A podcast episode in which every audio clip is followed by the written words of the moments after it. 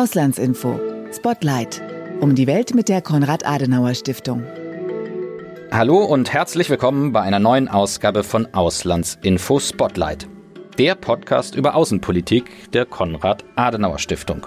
Ich bin Fabian Wagner. Und mein Name ist Gerrit Wilke. Willkommen. Wir werden heute nochmals nach Italien schauen und gemeinsam mit unserem Experten Dr. Nino Galetti über die anstehende Regierungsbildung nach der Parlamentswahl sprechen. Wann könnte eine neue Regierung stehen? Welche Schwerpunkte wird sie setzen? Und worauf müssen sich Deutschland und Europa einstellen? Gerrit, bevor du darüber mit Nino Galetti sprichst, ruf uns doch noch mal ganz kurz das Ergebnis der Parlamentswahl Ende September in Erinnerung. Gerne. Sieger bei der Wahl war eindeutig die politische Rechte, allen voran Giorgia Meloni mit ihrer Partei Fratelli d'Italia, was Brüder Italiens heißt. Sie kamen auf 26 Prozent der Stimmen. Die anderen Parteien aus dem Rechtsbündnis, die Lega um den ehemaligen Innenminister Salvini und Berlusconis Forza Italia, kamen auf rund 9 bzw. 8 Prozent. Das Bündnis im linken politischen Spektrum um die Partido Democratico unterlag. Verlierer der Wahl war auch die linkspopulistische Fünf-Sterne-Bewegung, die deutliche Stimmeinbußen hinnehmen musste. Ins Detail gehst du, äh, Gerrit, dort nun in deinem Gespräch mit Dr. Nino Galetti. Er ist Leiter des Auslandsbüros der Konrad-Adenauer-Stiftung in Italien und nun hier bei dir im Interview. Und hier sitze ich mit Dr. Nino Galetti. Willkommen. Dankeschön. Herr Galetti, wir fangen ja ganz oft an mit einer schnellen Fragerunde, um reinzusteigen ins Interview. Haben Sie Lust auf diese Runde? Auf jeden Fall. Ich kann nicht mehr hören, dass äh, in Italien der Faschismus ausgebrochen ist. Eine potenzielle Regierung unter Meloni hält höchstens wie alle anderen italienischen Regierungen in der Vergangenheit anderthalb bis zwei Jahre. Die Kombination aus Meloni, Berlusconi und Salvini ist drei interessante Persönlichkeiten, die sich aneinander abarbeiten werden. Der Rechtsruck in Italien bedeutet für die EU dass es etwas anstrengender und mühseliger mit Italien werden wird. Wunderbar, Dankeschön. Herr Galetti, Italien hat gewählt. Die Ergebnisse wurden breit in Deutschland und in der EU diskutiert. Giorgia Meloni arbeitet an der Regierungsbildung. Wie läuft's? Also die Mehrheitsverhältnisse in den beiden Parlamentskammern sind klar, das Ergebnis war klar und das bedeutet, dass dieses Rechtsbündnis die nächste Regierung stellen wird. Ähm, einige hatten erwartet, dass dieses Rechtsbündnis nach der Wahl zerfallen wird. Das ist nicht der Fall. Das liegt sicherlich auch daran, dass Giorgia Meloni ein sehr klares und deutliches Ergebnis mit 26 Prozent eingefahren hat und ihre beiden Bündnispartner, also Matteo Salvini von der Lega und äh, Silvio Berlusconi von Forza Italia beide ein sehr schwaches Ergebnis eingefahren haben, sodass also Meloni im Moment auf jeden Fall im Vorteil ist. Meloni ist ja mit dem Rechtsbündnis angetreten, das neben der Fratelli d'Italia auch Salvinis Lega und Berlusconis Forza Italia beinhaltet. Meloni hat den größten Teil des Wahlkuchens abbekommen. Ich frage mich, wie gut können sich Salvini oder Berlusconi einer Ministerpräsidentin unterordnen? Ja, das fragt sich im Moment ganz Italien und wir bekommen es ja vorgeführt, dass es da also durchaus äh, Schwierigkeiten gibt. Ähm, es ist nicht ganz so eben zwischen den dreien ähm, und es bricht immer wieder auf. Das war zum Beispiel so bei der Wahl des äh, Präsidenten des Senats. Nicht nur, dass Silvio Berlusconi die Vorstellung hatte, dass er der geeignete Kandidat dafür sein könnte, nachdem Meloni klargemacht hatte, dass sie seine Kandidatur nicht unterstützen würde, war die Frage, wer soll es denn dann machen? Und äh, man hat dann gesehen, Forza Italia ist während der Abstimmung herausgegangen, um den Kandidaten der Fratelli, also der Partei von Giorgia Meloni, nicht unterstützen zu müssen. Also solche Friktionen gibt es jetzt schon. Äh, mal sehen, wie es weitergeht. Wir sind gerade dabei, die Regierung zu bilden und da gibt es auch unterschiedliche Fragen. Also wer wird das machen? Es gibt Ansprüche, zum Beispiel Matteo Salvini, der gerne wieder Innenminister werden würde. Da hat Giorgia Meloni schon klar gesagt, das wird nicht der Fall sein. Also da ist noch ein bisschen Diskussionsbedarf. Genau, der Salvini, der wieder Innenminister werden will. Ähm, er steht ja auch in seiner Partei unter Druck, habe ich gelesen. Also das ist ja nochmal ein zusätzliches erschwerendes Moment. Könnte man sagen, das ist relativ unrealistisch, dass er Innenminister wird? Also der Kurs von Matteo Salvini ist innerhalb seiner Lega nicht komplett unumstritten gewesen. Man hat diesen Kurs, also dass die Lega, früher Lega Nord, von einer norditalienischen äh, Regionalpartei sich umwandelt in eine europafeindliche äh, Partei, die in ganz Italien antritt. Das hat man so lange toleriert, wie Salvini damit Erfolge eingefahren hat. Das war in den vergangenen Jahren der Fall. Ich erinnere nur an die Europawahl 2019, wo die Lega weit über 30 Prozent bekommen hat. Jetzt ist das nicht mehr der Fall. Die Lega ist im Prinzip auf das Normalmaß zurückgeschrumpft. Sie hat nur noch knapp 9 Prozent bekommen, landesweit, italienweit. Und äh, natürlich gibt es jetzt einige Politiker innerhalb der Lega, die sagen, also dieser Kurs führt uns nicht mehr zum Erfolg und deshalb müssen wir ihn ändern und vielleicht ändern wir damit auch den Vorsitzenden Matteo Salvini. Im Vorfeld der Italienwahl hatten wir ja schon mal ein Gespräch geführt, hier in unserem Podcast. Sie hatten die Einstellung der Politikerinnen und Politiker in Wahlkämpfen zur Zeit danach mit den Worten beschrieben, was kümmert mich mein Geschwätz von gestern? Wenn Sie jetzt die Wahlkämpferin Giorgia Meloni mit der designierten Ministerpräsidentin Giorgia Meloni vergleichen, wo sehen Sie Unterschiede? Oder anders gefragt, kümmert Sie noch Ihr Geschwätz von gestern? Es ist klar, dass äh, Giorgia Meloni jetzt in einer komplett anderen Situation ist. Bislang war sie Führerin einer kleinen Oppositionspartei, einer kleinen Partei, die eigentlich nie die Erwartung hatte, eines Tages den Premierminister stellen zu können. Das ist jetzt der Fall. Giorgia Meloni muss sich mit der Realität, mit der politischen Wirklichkeit auseinandersetzen.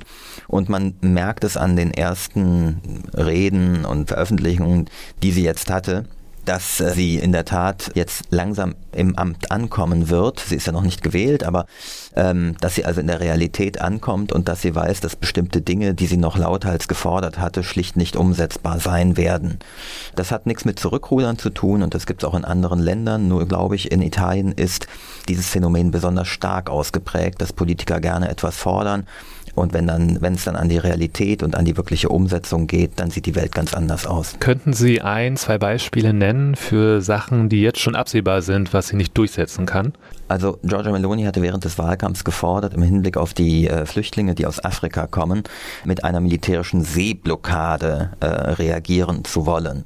Im Wahlkampf wurde ihr damals schon gesagt, dass das völkerrechtlich nicht möglich ist. Dann äh, gab es Experten, die gesagt haben, dass das militärisch auch nicht ohne weiteres möglich sei. Von dieser Forderung hat sie inzwischen Abstand genommen und hat erklärt, dass sie selbstverständlich das äh, in Rücksprache mit den anderen Mitgliedstaaten der Europäischen Union regeln wollte. Das ist also zum Beispiel ein Beispiel dafür, wo das Geschwätz von gestern sie einfach nicht mehr kümmert, nehme ich an. Okay. Berlusconi wurde ja vor neun Jahren aus dem Senat ausgeschlossen, weil er wegen Steuerbetrugs verurteilt wurde. Nun ist er wieder im Parlament zurück. Seine Forza Italia hat das schlechteste Wahlergebnis seit Gründung eingefahren mit rund acht Prozent. Welche Forderung stellt er bei der Regierungsbildung? Also zunächst äh, fordert die Forza Italia zunächst ein paar äh, Ministerposten. Dann ist auch äh, klar, welche Ministerposten das sein sollen. Es sollen also die wichtigen Ministerien sein, Außen- und Verteidigung. Die Forza Italia hat sich im Wahlkampf immer schon als Stabilitätsanker in diesem Parteienbündnis dargestellt und hat immer darauf äh, hingewiesen, dass die Forza Italia im Rechtsbündnis die einzige proeuropäische Partei ist. Deshalb liegt es nahe, dass sie also den Außen- und Verteidigungsminister stellen wollen und da haben sie mit Antonio Tajani, dem ehemaligen Präsidenten des Europäischen Parlaments, auch eine Persönlichkeit, die absolut geeignet wäre für einen der beiden Posten. Sie hatten gerade gesagt, dass ähm, die Forza Italia die einzige Pro-EU-Partei ist in diesem Bündnis. Das ist nämlich genau auch das gewesen, womit Meloni ja immer aufgefallen ist im Wahlkampf, ihre sehr kritische Haltung der EU gegenüber. Hm, was denken Sie? Ist das auch ein weiterer, ein weiteres Beispiel für was kümmert Sie Ihr Geschwätz von gestern? Ist sie in der, Situ in der Position, auf eine Zusammenarbeit mit der EU zu verzichten. Immerhin kann sie wohl kaum auf Hilfen aus dem 190 Milliarden Euro Corona-Hilfspaket verzichten. So ist es. Also jeder hat das Recht, seine Meinung zu überdenken, seine Meinung zu ändern. Die Frage ist nur, wie schnell macht man das und äh, wie gut begründet man das dann auch. Also Giorgia Meloni und ihre Partei Fratelli d'Italia haben vor drei, vier Jahren noch den äh, Ital-Exit gefordert, also den Austritt Italiens aus der Europäischen Union und aus dem Euro. Davon haben sie Abstand genommen. Davon war jetzt äh, während der Wahlkampagne nichts mehr zu hören. Insofern ist das durchaus glaubwürdig. Äh, bei anderen Forderungen kann man sich schon fragen, also wie wird das jetzt weitergehen? Giorgia Meloni hat im Wahlkampf angekündigt, dass äh, also die gute Laune in Brüssel vorbei sein würde, wenn sie dann als Premierministerin bei den Sitzungen des Europäischen Rates dabei wäre, weil sie die Interessen Italiens viel stärker einfordern würde, als das bisherige italienische Regierung getan haben. Schauen wir mal. Inflation, steigende Energiepreise beschäftigen ja gerade alle Menschen in der EU. Welche anderen Themen treiben die Italienerinnen und Italiener um? Also genau wie in Deutschland äh, beschäftigt die Italiener auch in erster Linie eben Inflation, Energie, äh, der Krieg in der Ukraine.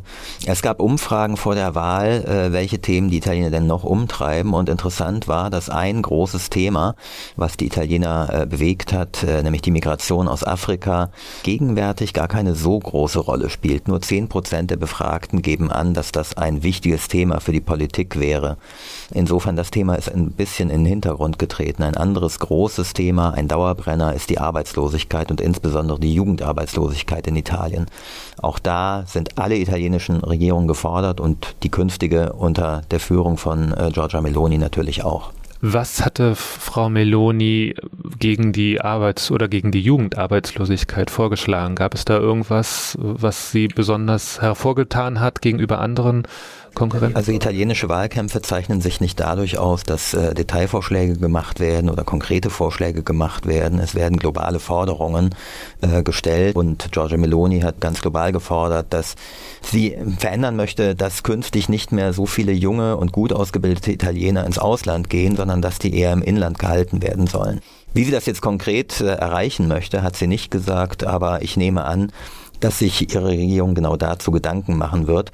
Denn Jahr für Jahr verlassen rund 100.000 junge und ausgebildete Italiener Italien und das ist natürlich ein kräftiger Aderlass für ein Land wie Italien. Ähm, lassen Sie uns mal generell über die Wahl sprechen. Ich habe auch gelesen, dass die Wahlbeteiligung besonders niedrig war, nämlich nur 63 Prozent. Wie interpretieren Sie diese Zahl? Also wir haben wahrgenommen, dass viele Leute Politik müde sind und dass viele Leute auch etwas ratlos waren hinsichtlich des politischen Angebots, was also die Parteien und Politiker gemacht haben.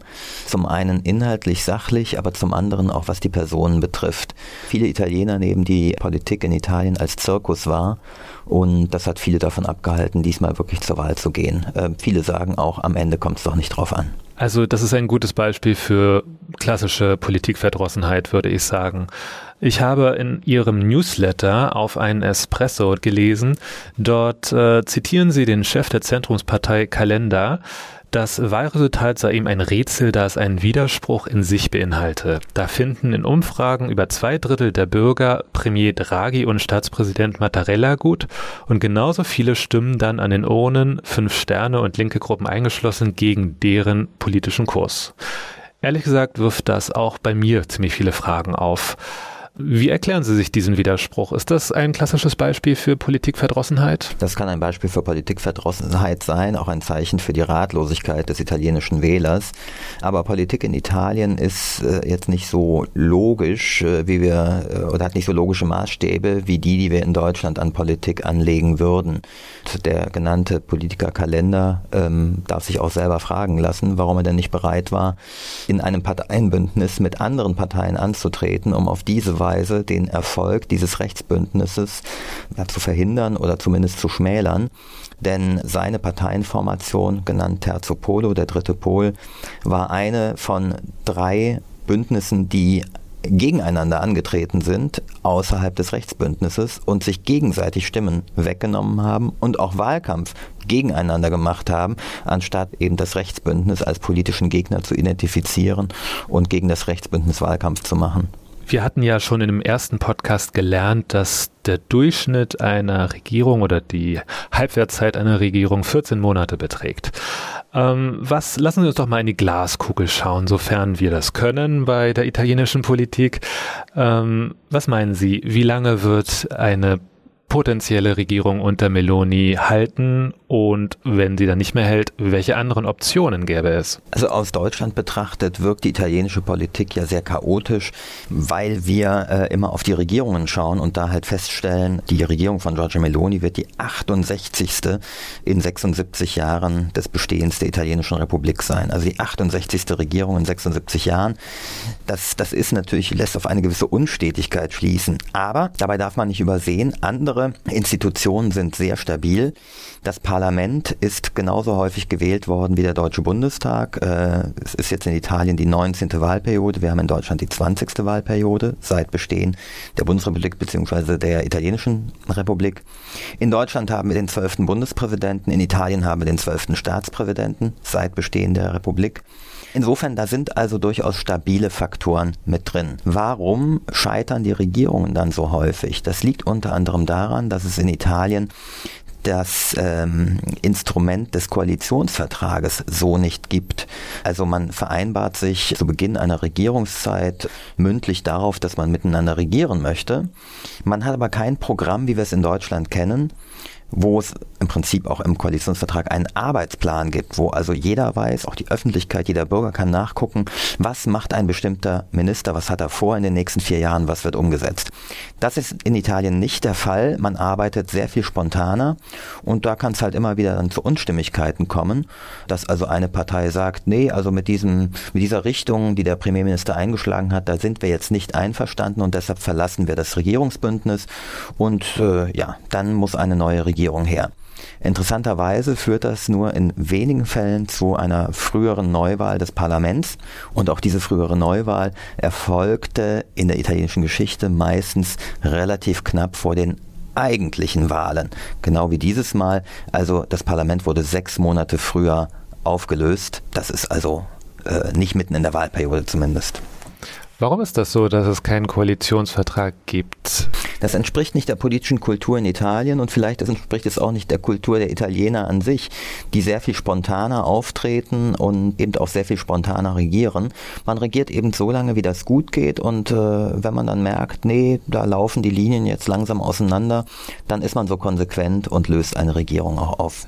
Ich sehe halt das Problem der Politikverdrossenheit. Da müsste man ja mal irgendwie was dagegen tun. Das wäre ja vielleicht auch eine Maßnahme, dann ein wenig sich auch auf Papier auf einen Vertrag zu einigen, Punkte zu definieren, womit dann jeder zumindest für die nächsten vier Jahre oder fünf Jahre sagt, okay, daran arbeiten wir jetzt zusammen. Das ist jetzt eine sehr deutsche Sichtweise ja. und Ansatzweise. ähm, Italiener sind eben ein bisschen anders. Nein, ich glaube, Politikverdrossenheit kommt nicht daher, dass die Regierung immer nur eine so kurze Lebensdauer hat und dann eine neue Regierung drankommt. Das sind die Italiener gewöhnt, damit sind die Italiener aufgewachsen und es ist interessant zu sehen, im politischen Rom, eigentlich erwartet man dann so nach zwölf Monaten, ja, irgendwie, jetzt muss doch irgendwas erfolgen, weil sehr lange kann das ja nicht mehr gut gehen. Und selbst bei eben einer Figur wie Mario Draghi, der sehr, sehr anerkannt und beliebt war, Zustimmungswerte von bis zu 70 Prozent in der Bevölkerung bekommen hat, konnte man sehen, dass es am Ende auch nicht gut gegangen ist, weil die Parteien ihm am Ende nicht mehr gefolgt sind. Also von daher, ich glaube, das ist nicht das Problem, sondern eher das äh, inhaltliche Angebot der Parteien, das personelle Angebot der Parteien. Das ist eher eine der Ursachen für die Politikverdrossenheit, die wir bei dieser Wahl jetzt gesehen haben. Lassen Sie uns doch mal auf die Parteien schauen. Welche anderen Bündnisse wären denn möglich? Oder ist es so, dass auch zum Beispiel Minderheitsregierungen überhaupt kein No-Go sind in Italien? Wie steht es damit? Also in Italien haben sich immer noch Mehrheiten gefunden, weil es ganz viele Parteien gibt und die eine gewisse Flexibilität haben. Also ich würde nicht ausschließen, dass im jetzt neu konstituierten Parlament jede Partei mit jeder zusammenarbeiten kann. Und natürlich, wenn jetzt hier ein italienischer Politiker sitzen würde, könnte er gut begründen, warum er auf keinen Fall mit einer bestimmten Partei zusammenarbeiten würde. Die Realität hat aber gezeigt, dass in der Tat jeder mit jedem koalieren kann. Wir hatten in der vergangenen Wahlperiode während fünf Jahren drei verschiedene Konstellationen, wo also einmal die Linkspopulisten von den Fünf Sternen mit den Rechtspopulisten von der Lega zusammengearbeitet haben. Und natürlich gab es davor auf beiden Seiten äh, schwüre, dass äh, es zu einer solchen Zusammenarbeit nicht kommen würde. Am Ende hat diese Regierung über ein Jahr lang überdauert.